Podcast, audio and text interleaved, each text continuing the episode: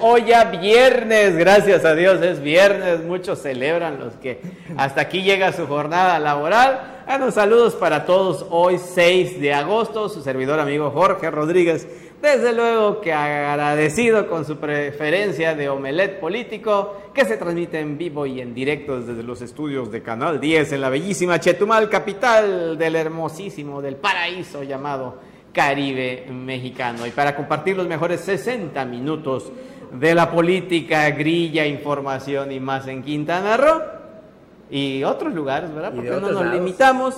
Está aquí en la mesa de acrílico el periodista, amigo y lo que resulte, mi estimado Juan Pablo Hernández. Qué gusto me da saludarte hoy viernes, Jorge, también a nuestros amigos de la península de Yucatán. Como bien mencionas, hay muchos temas candentes que están dándose en las últimas horas y como siempre aquí en Canal 10 le vamos a presentar a continuación en estos 60 minutos todo lo más relevante. Bueno, pues veámonos en materia porque así hay mucho que compartirles. Resulta, finalmente, ¿Qué? ocurren los milagros. Claro que se puede, así como México consiguió hoy la medalla de bronce. Ah, sí. Uy, sí, ¿no? Pero también se pueden conseguir cosas, Juan Pablo. Espero que se te quite lo escéptico. Tú A que ver. en esta mesa estás friegue y friegue, que no atienden a Majagual, que no hay Ajá. los recursos, que cuando la barrera antisargazo. Ah, que ya, ya. Ya colocaron la barrera antisargazo. Son 750 metros para Mahahual, pero recordemos que todavía faltan 650 metros para ¿Por qué siempre tienes que ver el lado Xcalac. negativo? Porque se hablaba que iba a ser un proyecto integral en donde en, las, en la costa maya iban a colocar para Mahahual y Xcalac, pero resulta que Xcalac es un área natural protegida y tiene que regirse por otras normas. Mm. Es decir, para esta zona todavía eh, hay varias semanas para O sea, colocar estas ¿No barras. estás contento con los 750 metros? Pues sí, para Mahahual sí, pero para falta, falta Xcalac. Vamos a ver la nota superproducción, por favor, para que ustedes vean el detalle de lo que estamos platicando Juan Pablo y un servidor. Venga.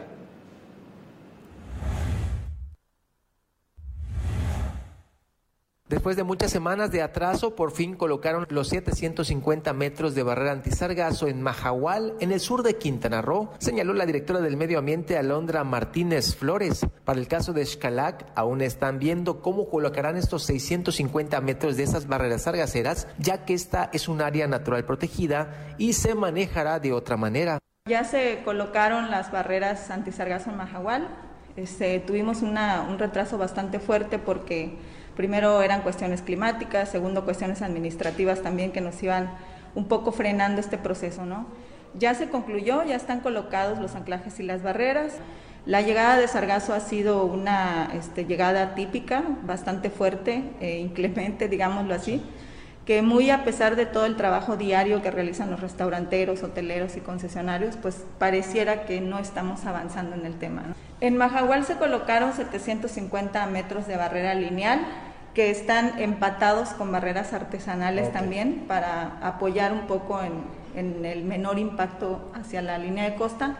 Y en Ixcalac se está previendo la colocación de 650 metros. Todavía no lo hemos colocado porque en Ixcalac tenemos una condición especial y diferente. Este es un área natural protegida Ah, que se maneja bajo otros lineamientos. La funcionaria municipal en Otompe Blanco explicó que se necesitan fondos para atender el tema del sargazo en la zona sur, pues a la semana se han contabilizado hasta 2.000 toneladas de sargazo que están llegando a las costas del sur, particularmente a Mahahual, situación que sí amerita más recursos para afrontar este serio problema que está repercutiendo todas las costas del estado. Para Notivisión, Juan Pablo Hernández. Híjole, 750 metros. Pues puede mitigar, eh, eh, ahí la, la funcionaria Jorge Amigos decía, 2.000 toneladas de sargazo están llegando únicamente a las costas de Mahahual de manera semanal, es decir, 8.000 aproximadamente, 8.000 toneladas de sargazo al mes. Es una cantidad impresionante. ¿Dónde colocas todo este, toda esta alga marina? Esa es la interrogante, porque recordemos que había ahí un problemita que el destino final, por decirlo, el destino o, el lugar donde se iba a colocar, pues entró en controversia porque estaba invadido y porque era también otra área natural protegida. Es decir, un relajo que está sucediendo con este tema del sargazo y el destino final aquí en Otompe Blanco. Es cierto, sí, eh, pero también lo hemos visto en incontables ocasiones, hasta dónde funciona la, la, la famosa malla protectora, la barrera antisargazo. ¿no? Y ante mal tiempo se retira, ¿eh? Sí, entonces, un aliciente, digo, así como un mejoralito para Sí. el padecimiento tan fuerte que es el sargazo, que también aquí en la mesa de acrílico se ha comentado en infinidad de ocasiones. Nosotros desde nuestra óptica y de lo que nos han platicado expertos en el tema, es mucho más fácil el- la contratación de trabajo temporal, de empleo temporal, Sí. y que todas las mañanas se dediquen a levantar el sargazo, como le hacen los hoteles de gran turismo en Playa del, en Solidaridad, en la Riviera Maya y desde luego en Cancún, están invirtiéndole y trabajando para mantener limpias sus playas, no están esperando a tener recursos o infraestructura así maravillosa como las famosas mallas.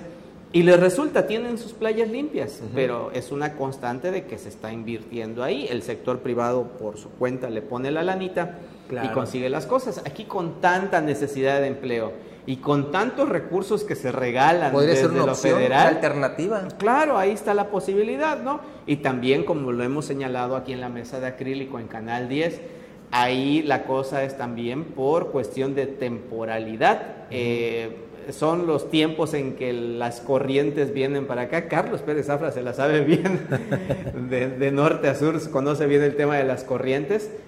Jalan para esta temporada, luego vienen los nortes y se las llevan, ¿no? Exacto. Entonces, estamos expuestos a esas condiciones. ¿Por qué no trabajar con base en función de las condiciones que se tienen? Pero va, cada autoridad tiene su interés para comenzar, tienen su perspectiva Sí. y según, como suelen decir en la 4T, tienen otros datos. Entonces, en fin, pero no solamente en Mahahual se, se está viviendo este tema turístico que impacta. ¿Qué creen? Un destino como Tulum y en específico la zona arqueológica de Cobá también tiene, también lloran. En fin, Imagínate nada más cómo lo de la pandemia les ha pegado, a pesar de que ahí los ejidatarios son los que tienen la concesión turística Sí. y están bien organizados, ahí también les pega el tema pues del estancamiento a raíz de la pandemia y les digo, les comentamos esto porque tenemos la siguiente información. Prestadores de servicios turísticos de Cobá hicieron un llamado al gobierno municipal para que de manera urgente consideren la reparación del andador turístico, ya que durante esta administración ha estado en abandono. Además dicen que por la situación actual representa un riesgo. Además lamentan el tiradero de basura dentro de la laguna que hacen muchas personas inconscientes que visitan el pintoresco poblado, lo cual no solo da un mal aspecto, sino que contamina el cuerpo lagunar. De acuerdo con la denuncia de pequeños comerciantes del poblado y quienes denunciaron este abandono total de la comunidad en materia turística, dicen que los barandales y zona peatonal del andador turístico continúan rompiéndose por el paso de la gente que camina para observar la laguna o llegar hasta la zona arqueológica. Tras la denuncia ciudadana, reporteros de este medio acudieron al poblado y en un recorrido se constató el mal estado de los barandales del andador turístico y varios tramos donde justamente camina la gente y de acuerdo con los vecinos esta infraestructura turística después de su inauguración años atrás se registraron los primeros resquebrajamientos en lo que son los barandales del andador, los cuales fueron saneados días después de ser reportados. Sin embargo, la obra que tuvo un costo de varios millones de pesos hoy día continúa deteriorándose. Respecto al tema de la contaminación de la laguna, un vecino mencionó que no está mal que las personas nacionales o extranjeros se acerquen a la laguna a través del andador, pero antes de que se vayan deben levantar la basura que genere y no aventarla en las orillas del cuerpo lagunar. Sin embargo, en la mayoría de las ocasiones esto no sucede, pues a esas personas se les hace fácil aventar sus desperdicios, no obstante que ahí a unos cuantos metros están los botes para dejar los desechos. Para Notivisión informó desde Tulum Francisco Canul. Contundente las imágenes, híjole. No, pues, y esto es una constante, no solamente en Tulum. Me atrevería a decir que en la mayoría de los municipios vemos situaciones de este tipo, donde no sé si es que hay eh, eh, inoperancia de las autoridades, Jorge, Pero aquí en Chetumal eso es una constante el que lo vemos donde miremos. ¿eh?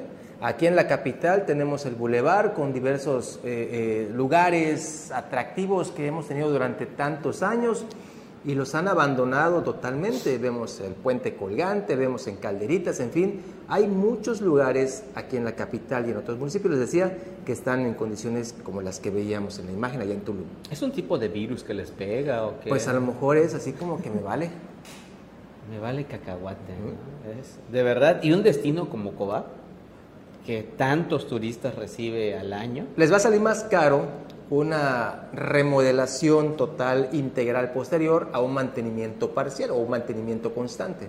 Eso lo hemos visto. ¿Y quién te dice que no le apuestan a eso? Podría ser igual. Ah, Inflan, después un, un proyecto, Un de proyecto remodelación nuevo. integral, sí. Mm. Que aunque también te voy a decir en el tema de los intangibles, porque el mantenimiento es un intangible, así se, se este, señala Sí. En cuestión administrativa en algún o cualquier órgano público, tienen su apartado de intangibles, o sea, como lo dice la palabra, que no puedes contarlo, no puedes medirlo. Claro. Eh, ¿Cómo mides eh, cuántas manos de pintura le pusieron a un parque? Entonces, eh, ahí en los intangibles es donde también está fuerte el business. Tú vas a, a decir, no, pues yo voy a invertir 100 cubetas en mantenimiento de ese parque. Cuenten las, los brochazos o, las, o los rodillazos. ¿Cómo le ¿no? haces? O sea, puedes facturar 100 cubetas. Puede que nada más le pongas 20 y te quedes con el- la cantidad del dinero de las 80 restantes. Claro, ahí el que te vendió las cubetas también lo factura, ya sabes, se Es arma un todo el rollo. enorme. ¿eh? Entonces tiene, tiene dos vertientes esto del, del mantenimiento. Puede que, que este, también a través de acomodarlo o de encuadrarlo en los intangibles te rinda eh, el business que estás pensando hacer. Sí. O la otra, dejarlo que se pudra, que se caiga y aquí viene un nuevo proyecto. Pero ojo, recordemos aquí en Calderitas, por ejemplo, les, les recuerdo eh, en el pasado que hubo cinco turistas que llegaron y dijeron, pues vamos a Calderitas así a tomarnos las fotografías, un bonito lugar y demás.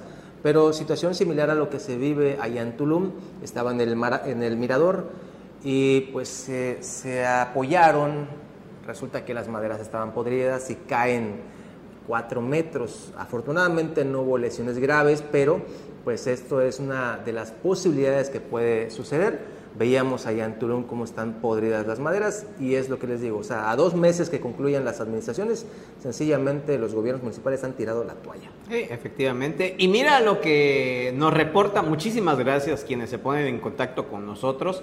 Nos mandan imágenes de lo que está sucediendo en la primaria de reforma, de la comunidad de reforma. Ya sabes, ¿no? Aquí eh, la desviación que hay después de Bacalar, ahí en donde está el hotel de Don Nicanor. Ajá. que jalas Ah, para sí, reforma. sí. Bueno, nos pasan estas imágenes de devastación, denuncian devastación. Eh, por favor, superproducción, por ahí están las imágenes de la devastación en la primaria de la comunidad de reforma O sea, en Bacalar. En una primaria. En una primaria. deforestación. Están devastando. ¿Qué pasó? Me reportaron que ya se tenían. Bueno, vámonos a un corte y regresando se las paso.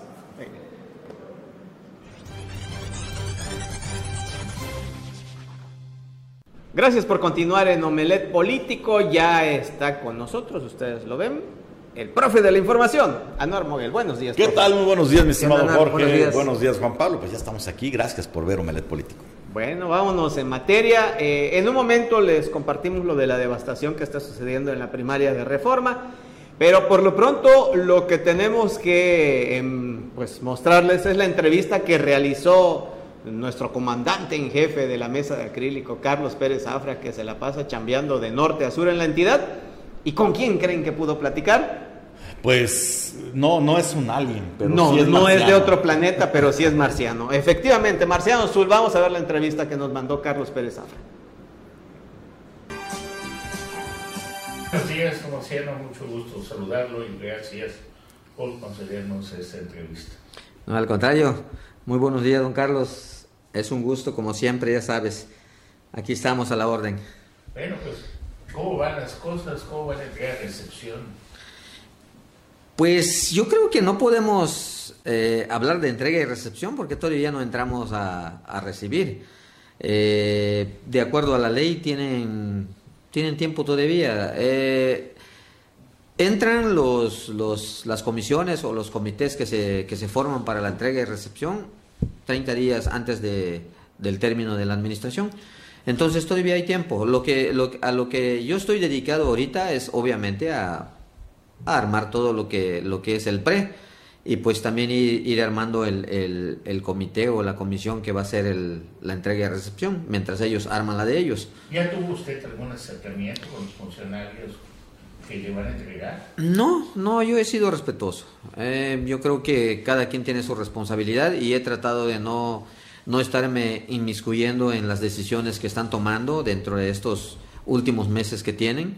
Y bueno, pues hasta el 30 de septiembre es cuando tomo protesta. Yo creo que 30 días antes ya, ya se debe de sentar a, a, a presentarse quiénes van a ser los que conforman el, el, el, equipo de entrega y recepción del saliente y pues presentarles eh, los que van a, van a estar en la entrega y recepción de parte de, de un servidor. El momento, ¿se da una revisión a fondo de cómo están las cuentas? Yo creo que eso no es algo que no se puede...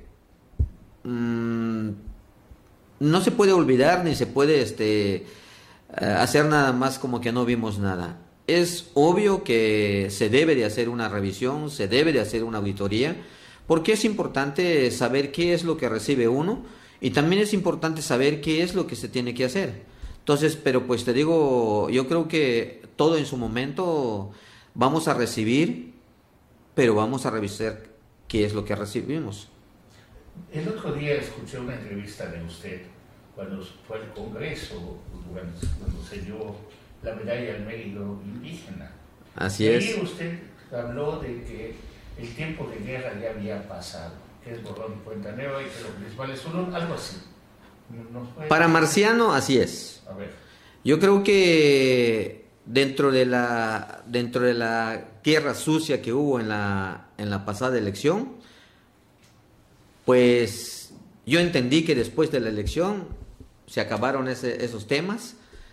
Y bueno, lo que viene es la responsabilidad que el pueblo me ha conferido al decidir quién es su, presidente electo.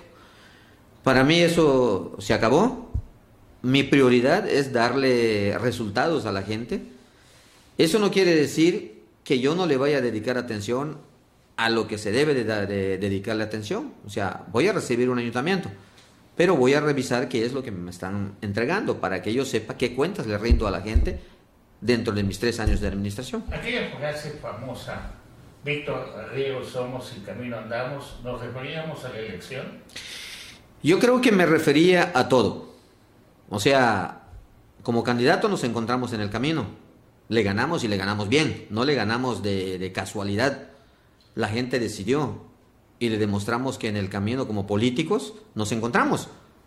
¿Y siguen andando en el camino? Pues yo creo que me tendrá que entregar y tendrá que entregarme bien la administración, que es una responsabilidad que él tiene y yo también tengo una responsabilidad que voy a hacer cuando yo entregue al, al próximo que sea. ¿Qué se va a hacer para mejorar la seguridad en Duluth? Pues yo creo que ese es un tema que no le incumbe solamente al municipio, porque recuerde que la seguridad pública municipal solamente es preventivo.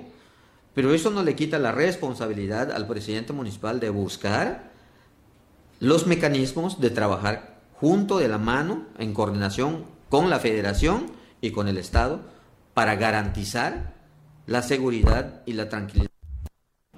Mucha madurez política es lo que se ve en sus declaraciones. Esa de Arriero Somos, qué bonito la cabeció, ¿no? Dijo, no, pues es que Arriero Somos, lo dije de manera en diversos sentidos. elegante. Ya elegante, ya nos encontramos como candidatos, ya les gané, les gané bien. O sea, ahí va soltando los detallitos de que es un político centrado, Marciano Zul, y esa, esa madurez lo va encaminando a la chamba que tiene que hacer y también ¿por qué no? Esa madurez también lo puede conducir a otros escenarios donde ya lo están colocando Evitas, evitas la confrontación Bien, bien directa. Sí, cuando menos ya está eh, su nombre, ¿no? Sonando entre los, los que están midiendo, por así decir. Interesante, interesante las respuestas de lo que dijo Marciano Zul. Pero bueno, hay, hay muchísima información. Carlos Pérez Zafra estuvo, además de esas entrevistas que, que realizó en su trabajo periodístico intenso por la zona norte, pues también allá eh, en el omelet político de zona norte hay mucho que platicar. Que compartirles. Les vamos a compartir dos probaditas de cómo se cocina el omelet político en la zona norte y después aquí también daremos nuestro punto de vista. Vámonos. Aquí tenemos un problema y regresamos al tema de famosísimo de los taxistas y los bloqueos y la amenaza de bloquear la zona hotelera. Quiero decirles que, que- que no estoy de acuerdo con los bloqueos y que te enojas demasiado, muchos vuelos se pierden, afectamos el destino turístico. Pero no puede ser que el Instituto de Inmovilidad que tiene el recomendado de Pedro Joaquín Corduet, que es Jorge Pérez Pérez, él lo recomendó porque él estuvo en su gobierno, tenga centralizado todos los pagos en Chetumal. Si tú tienes una infección en Cancún, tienes que Chetumal a pagar tu multa. Entonces, en lugar de pagar hotel, la gasolina y todo, pues tienes mejor 5 mil de mordida, pues que me dejen Sale más barato y no pierdes tiempo. Entonces, haces y creas pues el enojo. ¿Qué necesidad hay? Ese instituto ha sido una de las cosas que no ha servido de mucho en este gobierno. Pero bueno, ese no ha sido la- el motivo de las protestas de los taxistas. La ¿eh? protesta fue por Uber. Por el Uber, último fue por Uber porque mientras la persecución de Inmovecro está contra los taxistas, de cuánta gente tienes, que no te pases del todo, los de Uber están trabajando de manera pirata y sin ninguna... Sí, pero si te das cuenta, Carlos, eh, eh, no, no, no están tan enfocados los taxistas en, en el tema de- del Instituto de Movilidad. ¿Por qué? Porque ellos mismos son cómplices, son partícipes, prefieren pagar, prefieren, o sea, corromper y corromperse que someterse luego a ¿Y tú qué disposiciones. harías? Así tú como conductor, ¿qué harías? ¿Irías a Chetumal a gastar 10 mil pesos, 6 mil pesos? A dar... No, ¿Y no se puede no, pagar no, online? No, No. Porque el gobierno No. tiene en general No, el pago, eso el sería- pago de impuestos, sería- por se ejemplo. supone en- que aquí hay en una el oficina de. Cefiplan Si te van a clavar aquí los impuestos, pues que sea suavecito, que no te duela, que no te pongan en el sol, que te inviten un cafecito. Puta, pero va- voy a pagar tu licencia, vas a sacar a pagar tus impuestos y tienes que esperar y a sufrir, pues así como, como que duele más que te quiten tu dinero. Mira, cuando se quieren hacer las cosas, Carlos, bien se hacen. Y mira, hay un ejemplo reciente eh, y, y yo en lo personal lo acabo de, de- de- de pasar. El tema del emplacamiento de los vehículos, el pago de las tenencias de placas nuevas. Antes ir a la recaudadora de rentas a, a regularizar tu vehículo, pagar tu refrendo anual, era perder un día completo. Entonces, ¿qué pasaba? Tenías que contratar a los coyotes que estaban afuera o tenías que darle lana a la gente que estaba adentro. ¿sí? Eso ya se acabó. La verdad, digo, yo, yo quiero reconocerlo. Ahí hicieron un trabajo de reingeniería administrativa en Cefiplan, que es por cita personal. Y si quieres mandar a alguien en tu nombre, tiene que dar tu identificación, una carta poder, decir, o sea, todo muy bien instrumentado para erradicar el coyotaje y lo mejor, el dinero entra a la caja, timbra la caja, no quede en manos de coyotes ni quede en manos de empleados Bueno, que están en las cajas registradoras. Se puede pagar, movilidad- la yo verdad es que que se puede pagar hasta en el. OXXO. Por ¿eh? eso, O Sí. sea, eh, eh, las placas las pagas Sería- en línea o en el OXXO sería y vas ya por Yo tu- fui por personalmente, Carlos, hice mis trámites de, de tres vehículos, de mis hijos, del mío, este, y no te miento, o sea, en media hora, 40 Sales, minutos, sí. ya estaba yo fuera. Una maravilla, una rapidísimo. maravilla de servicio. Pues no hay necesidad ya de Por eso, pagar entonces, sobornos. ¿Por qué no el Instituto de Movilidad? Esa es la que había que preguntarle a don Jorge Pérez. a Eso ver. sí. ¿Por qué no hace lo mismo para que se paguen aquí en Benito Juárez y va a mejorar la recaudación? Claro. Nos vamos a nuestro... Está buena la discusión, ¿no? So- sobre el tema, pero no, so- no solo se habló de eso, se habló del asunto político y ahorita vamos a hablar de cómo se están moviendo las cosas en el tema político, porque como eh, les anticipamos ayer, pues anduvo por aquí la senadora Maribel Villegas Cancha haciendo su grillita y ya dio algunos. Tú estuviste ahí, Juan Pablo. Ahí ¿no? estuvimos, sí, movió el avispero. Pero antes de eso, antes de eso, vamos a ver qué dicen en Omelet Político de la Zona Norte sobre cómo el PAN está preparando a sus candidatos. Y usted dirá, ¿qué tiene que ver Maribel Villegas con el PAN? Bueno, quédese con nosotros y se va a enterar. Vamos con este clip. Pues bien, seguimos aquí en Omelet Político Zona Norte y pues en estos temas de los preparativos, los movimientos, los acomodos, eh, con miras a la sucesión gubernamental en el 2022. Hay que recordar que Quintana Roo disputa su gubernatura con otros cinco estados el próximo año.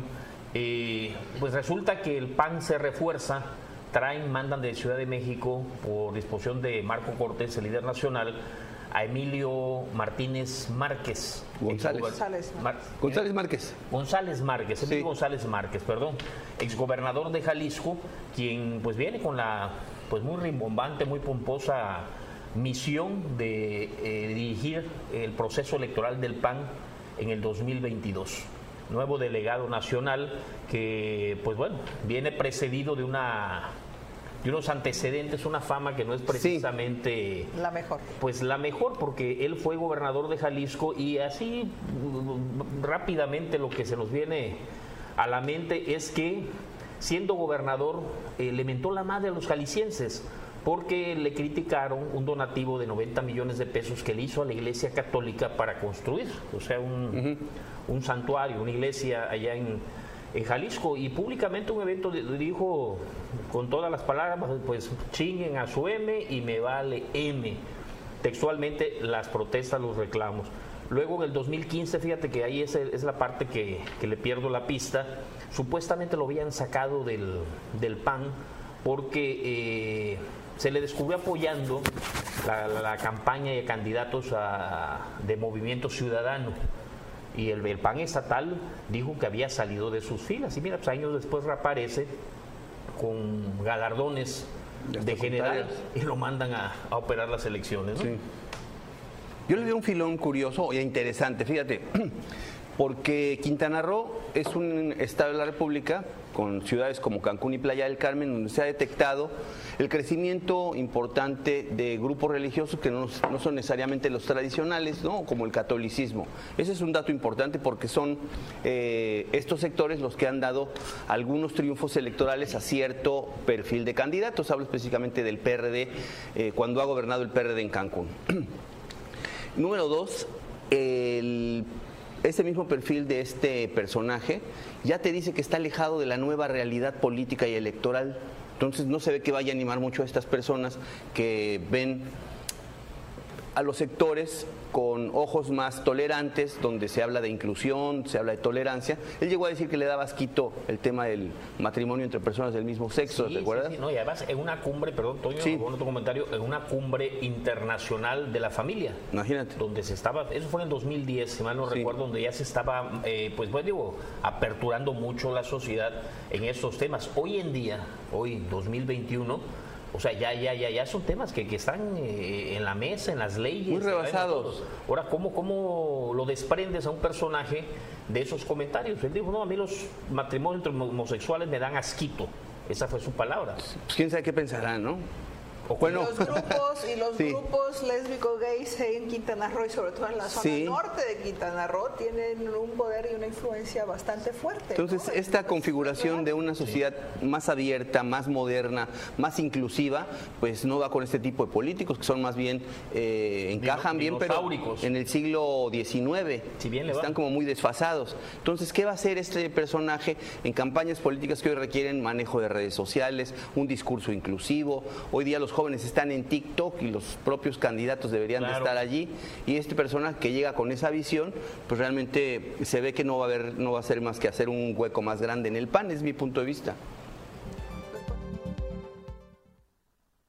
Interesante y bueno, eh, vamos enlazando los, los cabos sueltos. Ayer pasamos aquí un clip de lo que dijo Eduardo Martínez Arcila sobre eh, la postura personal y lo que él cree que el PAN debe hacer para la candidatura a la gubernatura en 2022. Llega este nuevo delegado, se mueve todo el panorama. Nos vamos a un corte al regreso. Hablaremos ahora sí qué tiene que ver pues la visita de Maribel Villegas en todo este entramado.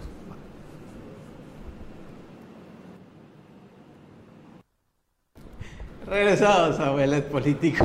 Si ustedes supieran lo que estábamos platicando en el corte, pero es off the record, no, no podemos decirlo porque luego van a saber que la fuente es el profe. Exactamente. Es cierto, es cotorreo. Lo que sí es muy cierto es que ayer estuvo la Ma- senadora Maribel Villegas. Maribel Villegas en Chetumal Sí. Se paseó de norte a sur, de este a oeste, convivió con todo chetumaleño que se le atravesó. Y sigue conviviendo porque hoy tiene agenda aquí en Chetumal. También sigue la agenda, ¿no? Bueno, digo, son aspirantes naturales a la gubernatura, tienen que hacerlo, es evidente.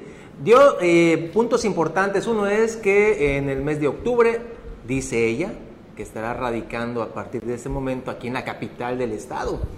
Con este, con este tema de que muchos se han quejado de que solamente utilizan a Chetumal y al sur como trampolín político para aprovechar a los votantes, pues eh, eh, que el, el radicar aquí no se ha dado, pues ya muchos están aprovechando ahí. Maribel dice que a partir de octubre estará viviendo aquí en la capital de Quintana Roo y otro punto, el, creo que el más importante, aseguró que estará en la boleta, en la boleta electoral del 2022 para la asociación gubernamental, pero no dijo por qué partido. Efectivamente. Tenemos ahí Sí, tenemos ahí partecito de la, de la entrevista que dio.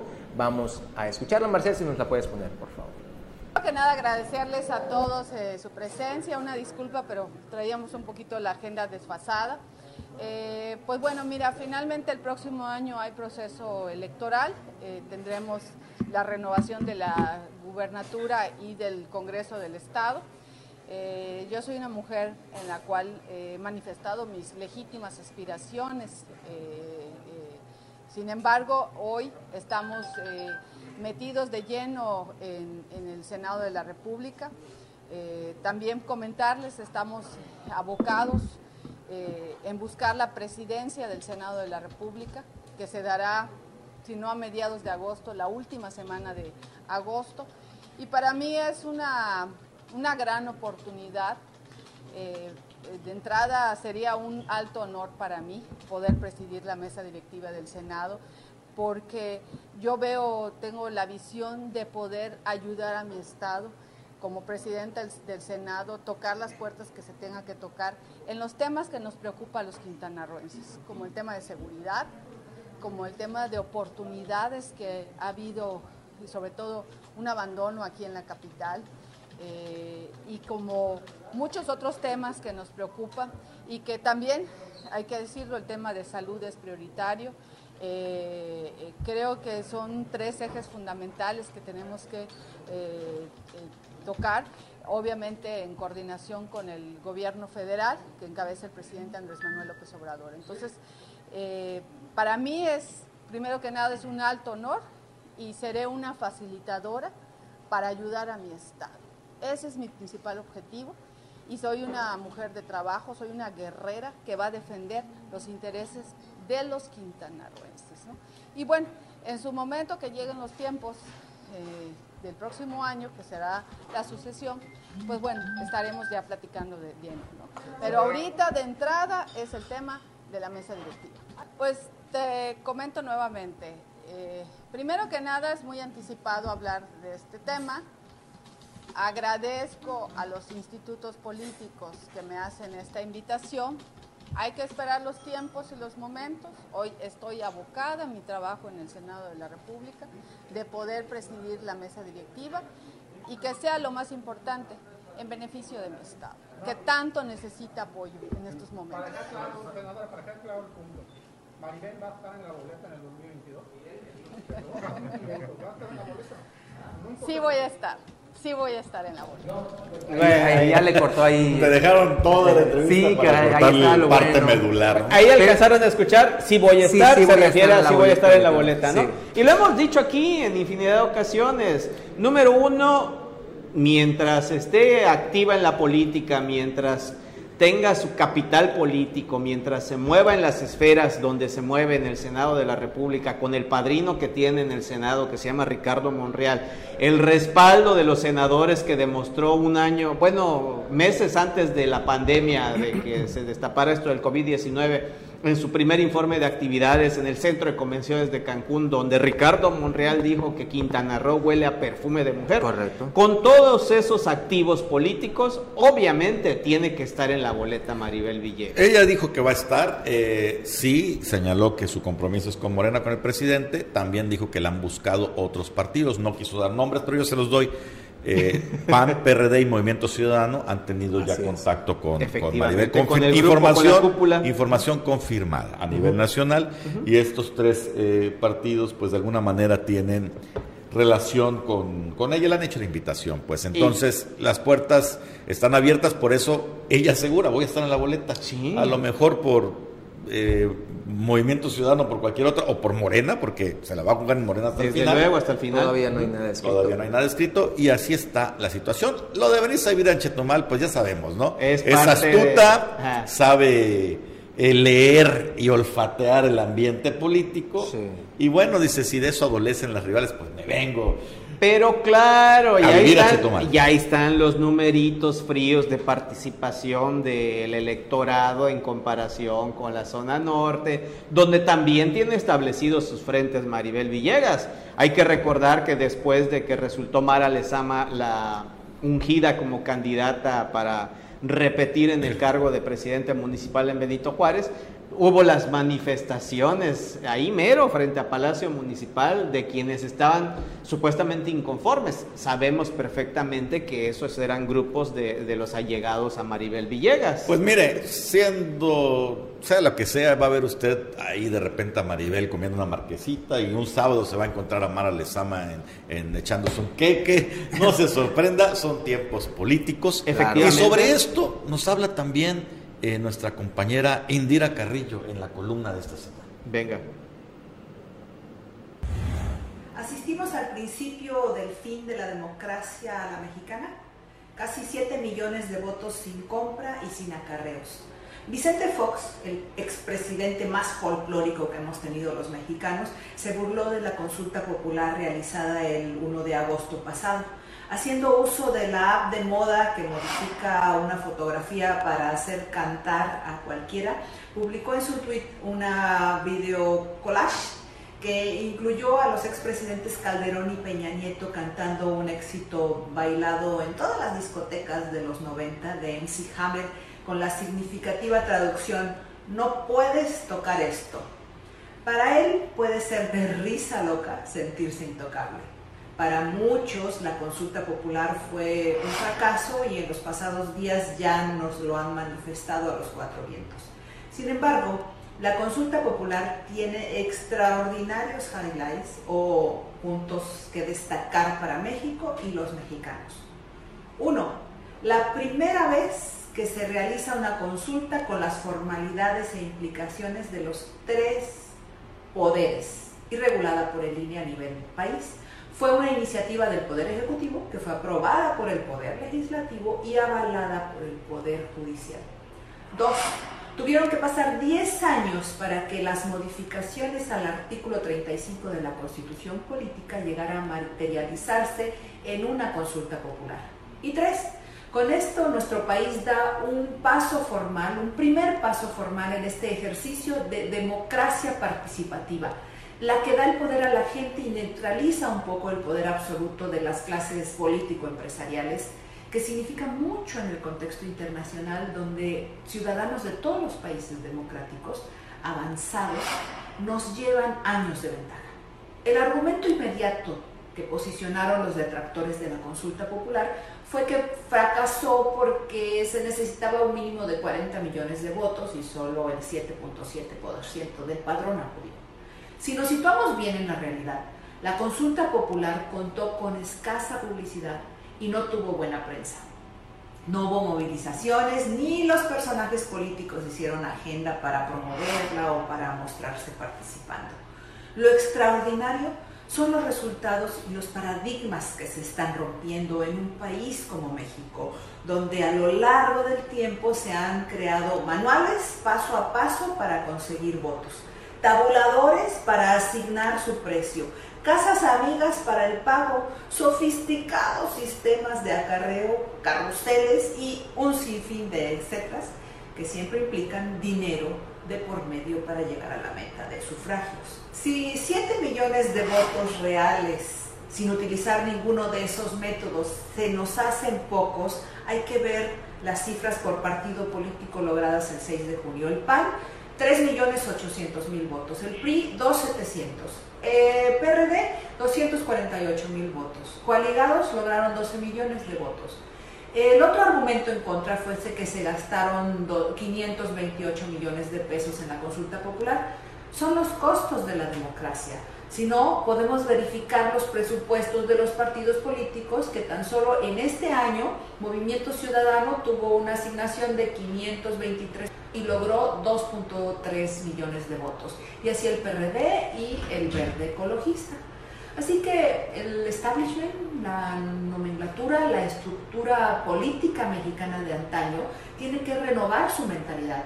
Pensar que no puedes tocar esto, como nos dijo muy simpáticamente Fox en su video collage, no es el camino hacia el futuro. Hay una apertura. A pesar de todo, hay una transformación en curso. Ojalá interioricemos esta oportunidad quienes se concretan entre los mexicanos este deseo de dejar atrás la democracia a la mexicana y conseguir y seguir participando y ser escuchados. Soy Indira Carrillo y esto es Cuestionemos.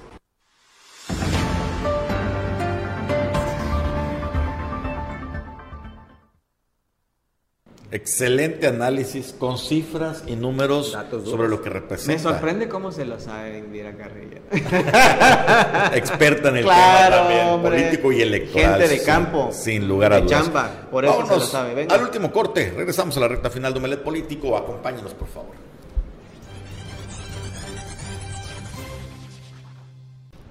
Estamos de regreso aquí en Omelet Político y bueno, pues seguimos compartiendo el análisis, el debate que se genera también allá en el Omelet Político de la zona norte. Oye, donde no. habla- ¿qué? Sí, si me permites nada más, me gustaría Claro leer sí. un mensaje por respeto a nuestros amigos y amigas que nos ven aquí en Omelet Político y dice, o sea, ya es chetumaleña porque rentó una casa en Chetumal, así o más atole con- ¿Rentar? o, o atole o as- así o más atole con el dedo. Ya dicen que veci- ya dicen que es vecina de Notompe Blanco. Así nos creen tontos o idiotas. Bueno, De hecho, ese proyecto estaba desde que inició como senadora, abrir una casa de gestión en Ajá. Chetumal. Le llevó tres años aterrizar el proyecto. Hablaban incluso de colocar un toldo sobre la Ujú. 22 de enero frente a Palacio de Gobierno para atender desde ahí a los chetumaleños, la alternancia. Eh, nunca lo aterrizaron, pero No, pues sí. ya tres años después ya logran aterrizar el proyecto. Pero no va a ser casa de gestión, va a ser casa a casa, casa habitación. Ajá. Y eso de rentar, no sé. Porque luego el INE te No, pues comprar, es- o sea, a lo mejor ya tiene casa aquí. Seguramente. No, llegaba siempre que ha llegado a Chetumal, llega a casa de Luis Gamero. Así, ahí sí, se ahí, ahí se hospeda, sí. Nunca ha tenido casa así de que la Ah, haya entonces, a lo mejor Luis Gamero Hablamos la de Maribel. Villegas, ¿eh? Sí, hablamos de Maribel sí, Villegas, claro, claro. Oye, también rápido, por respeto a nuestro público, las imágenes de la devastación que está ocurriendo Ah, sí. en la primaria de Reforma eh, Comunidad en el municipio de Bacalar. Mira esto, profe. A ver, pero ¿de qué se trata esto? El director es José Castro. ¿Y le suena a José Castro? No, José no, Castro. no, no lo conozco, Es el pero... secretario del ayuntamiento de Bacalar. ¿Ah, sí? Sí, desde luego. Con Alexander Satina. Con Alexander Cetín. Oye, ¿son qué? Este, Y él es director del plantel. Y es el director del plantel. el ¿Y, profe. y cómo le hace? para- Pues ya ves. Oye, y bueno, ¿y qué, ¿y qué pasó? ¿Se le ocurrió cortar todos los árboles? ¿Con qué motivación? Creo que por temporada de huracanes. Pero, Hombre. pues los Sí, puedes derramar. Pero barrió. ¿Eh? Pareció castor ahí. Qué Bueno, barbaridad. En fin. Bueno, este, terribles estas imágenes y por supuesto la indignación de la gente con Oye, toda, con de toda justicia. Mira los árboles. no creo que se caigan esos árboles con un huracán. Este, Pues ya ves, se le ocurrió, vamos a barrer con todo ello. Chance y por aquí pasa el tren Maya, vamos a facilitar ese camino. Eso sí es más viable. Vámonos a lo de Omelet, zona norte, por favor. ¡Vámonos! se sabe enojar y a veces de bote pronto hace comunicados que, que son mejor ignorarlos, no los comunicados de él, sino a lo que él se refiere. Entonces muchas veces a bote pronto es la contestación. Porque si se molesta por lo que ya empezaron de críticas, ¿qué podemos esperar como los próximos días a cómo se acerque el momento de bye gobernador. Es que hay de críticas a críticas, Carlos, porque bueno, yo, yo, yo, yo quiero creer, no sé, habría que entenderlo, en qué momento el gobernador eh, captó el mensaje, lo reflexionó, si él lo decidió o alguien le dijo. Pero uh, es un gobernador está propenso a, a críticas, por supuesto, es un servidor, un personaje público y está en un escaparate. Pero una cosa es que te critiquen tus adversarios políticos, que te critiquen la gente contra la que estás compitiendo, contendiendo, con la que trae algo en contra, pues. Otra cosa es que te empiecen a dar los golpes adentro de, de tu propia casa. La gente que querías tus amigos, que querías tus aliados, la gente a la que tú beneficiaste como gobernador, que ayudaste, sí, le, le El tema es de construiste, quién viene esa claro, les crítica, construiste eh, trayectorias, perfiles políticos, carreras políticas. Coincidimos. ¿no? Entonces, ahí yo creo Coincidimos, pero hay una cosa. cualquiera se No puede ¿no? ser que alguien publique X cosa en contra del gobernador y inmediatamente viene una contestación cuando por inteligencia de la vocería lo que debería de hacer es para qué contestas. La mayoría de la gente que no se dio el tiempo, que no le llegó ese, obligas a buscar a qué se debió la contestación. Aunque ahí eh, lo que él dijo en el Congreso no era una reacción a algo mediático, No, sino hablo más de antes bien del se Congreso. entiende, se entiende que era una respuesta precisamente política a quienes lo habían criticado una semana antes y habían considerado que no había apoyado suficiente. Me refiero ganar, las ¿no? cartas dirigidas que desde Ah. la vocería van a quien no piensa, no opina igual que el gobernador y escribe una columna. Si tú no la leíste, al contestar y a mandarla, tú obligas a Igual, por la alguien que le dedicó una carta y, y- y luego a través de la vocería dan una respuesta, ¿no? En ese aspecto, pues sí coincido, pero no se lo podemos atribuir al gobernador. Pudo haber sido una iniciativa del vocero que creyó que sería prudente pues contestar una columna política. Lo, lo que quedó claro en el Congreso es el rompimiento con el PAN, el rompimiento con el PRD. No mencionó, no mencionó siglas de gobernador, pero o sea, Pero entendemos que va desde por ahí. antes, desde antes Mayuli había dicho ¿Sí? que el PAN está lejos del gobernador. No, y le dijo además, y tiene que rendir cuentas, y, o sea, como si él hubiese el gobernado solo. antes Como si no hubiese panistas y periodistas Si en en el el gabinete. Congreso le contestó a alguien, le contestó a Mayuli. Y Mayuli era la operadora política de los municipios. Así es. ¿Ah? Así es. Fue la que le dio la confianza y el apoyo para que ella gestionara. Y el es gobierno. quien es gracias al gobernador, hay que decirlo, Carlos. Antes de Carlos Joaquín Mayulis no era abs- absolutamente nadie. ¿sí? Eh, En la ola, Carlos Joaquín, fue que ella logró ser lo que es, Y qué es. desperdicio, porque de verdad una, una quintanarroense con, con todo para poder sobresalir, patee su suerte, porque no va a regresar un mejor tiempo político para Mayuli Claro. nunca más.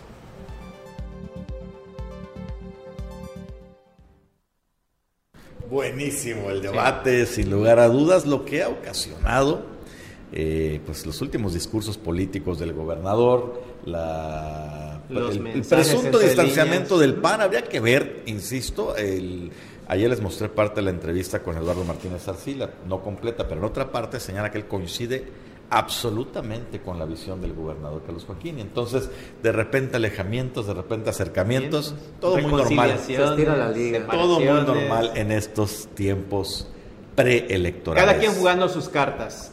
Usted Así como es. ciudadano, evite engancharse, de verdad.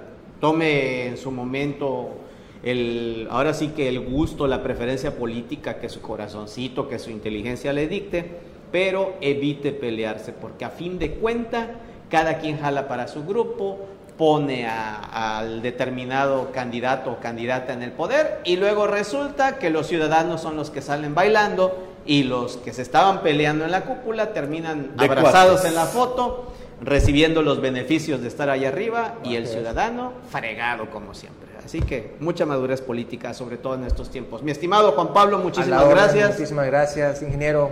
Buenos días. Profe, Gracias, gracias a todos los que vieron Novelet Político. Los esperamos el domingo a las 9 de la noche en Sin Tacto Político. y como dijo Juan Pablo, muchísimas gracias, ingeniero Carlos Toledo Cartonel, por esa apertura que tenemos, esa libertad de expresión desde aquí, desde la mesa de acrílico. Pasen excelente fin de semana. Gracias.